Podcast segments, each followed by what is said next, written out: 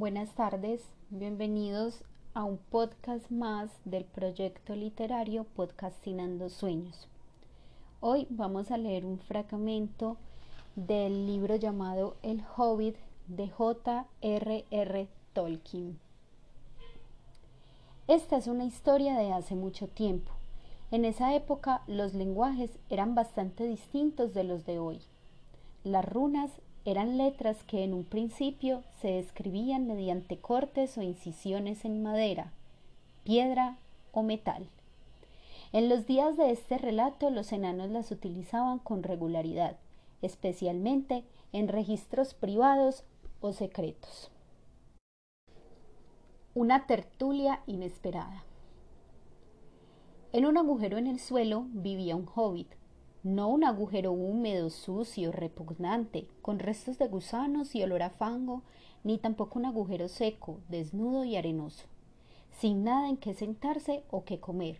Era un agujero hobbit, y eso significaba comodidad.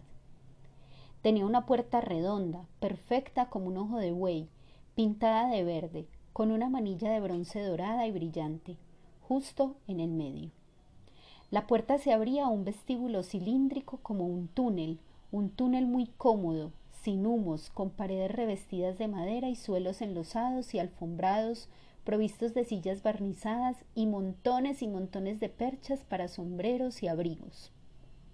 El hobbit era aficionado a las visitas. El túnel se extendía serpeando y penetraba bastante, pero no directamente en la ladera de la colina.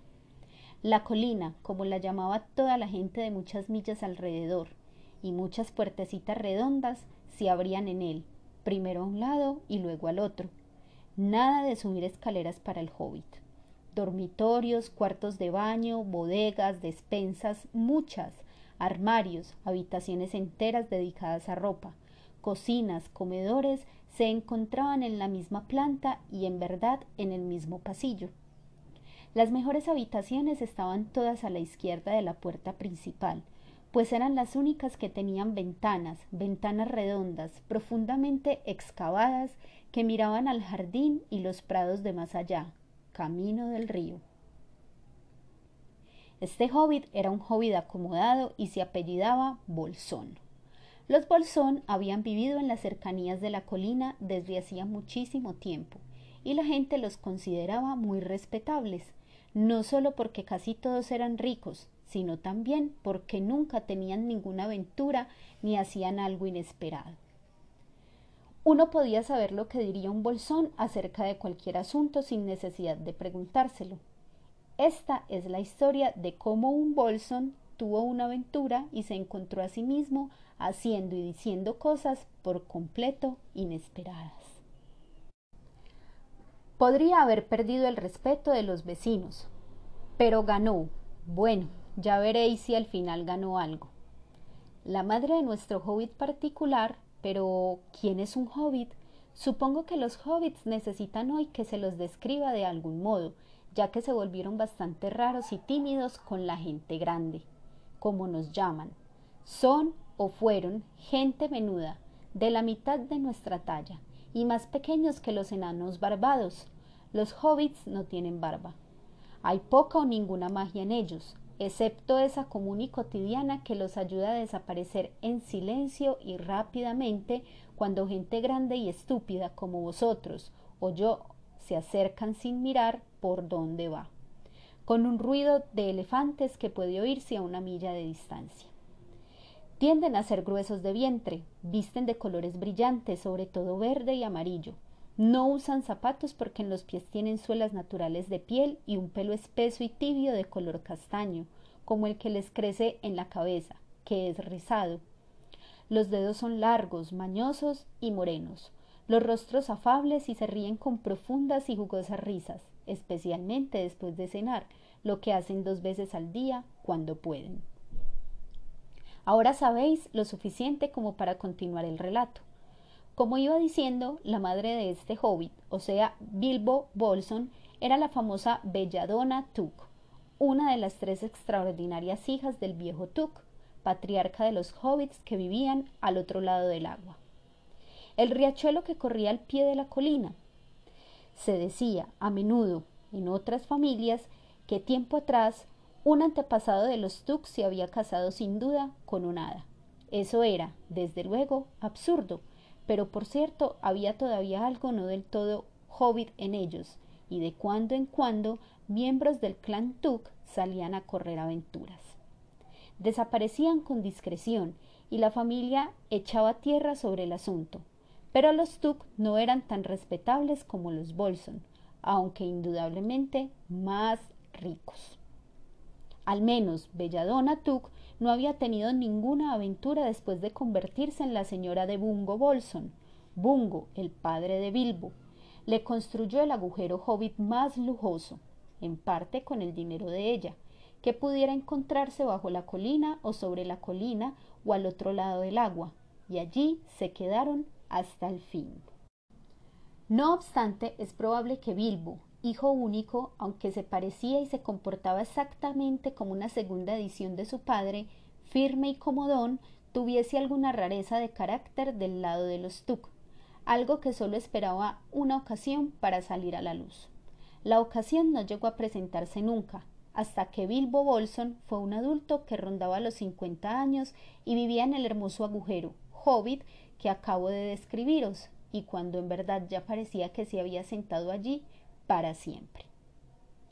Por alguna curiosa coincidencia, una mañana de hace tiempo, en la quietud del mundo, cuando había menos ruido y más verdor, y los hobbits eran todavía numerosos y prósperos, y Bilbo Bolson estaba de pie en la puerta del agujero, después del desayuno, fumando una enorme y larga pipa de madera que casi le llegaba a los dedos lanudos de los pies, bien cepillados, Gandalf apareció de pronto.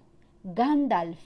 Sí, solo hubieses oído un cuarto de lo que yo he oído de él, y he oído solo un poco de todo lo que hay que oír, estaríais preparados para cualquier especie de cuento notable.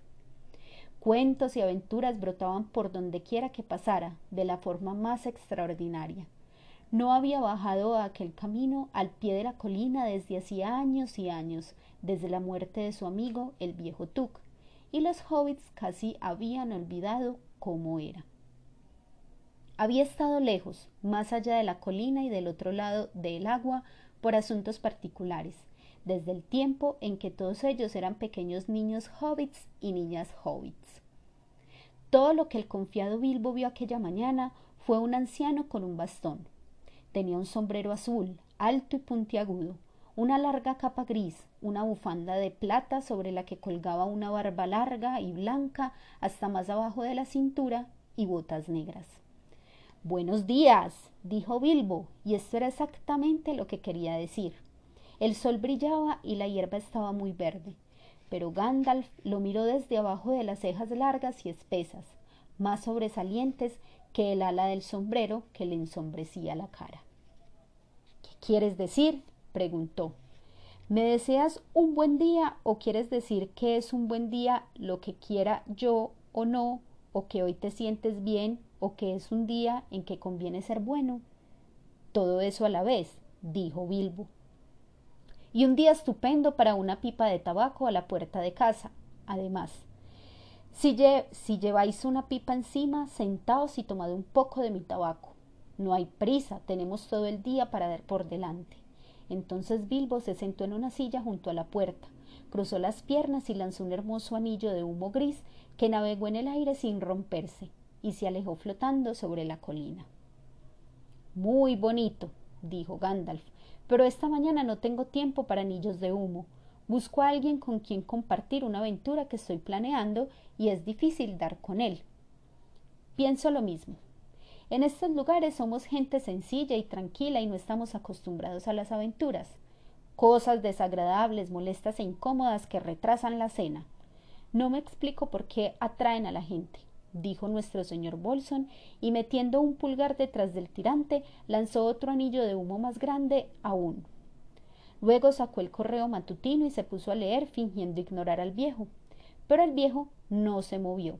Permaneció apoyado en el bastón observando al hobbit sin decir nada, hasta que Bilbo se sintió bastante incómodo y aún un poco enfadado. Buenos días, dijo al fin. No queremos aventuras aquí, gracias. ¿Por qué no probáis más allá de la colina o al otro lado del agua? Con esto daba a entender que la conversación había terminado.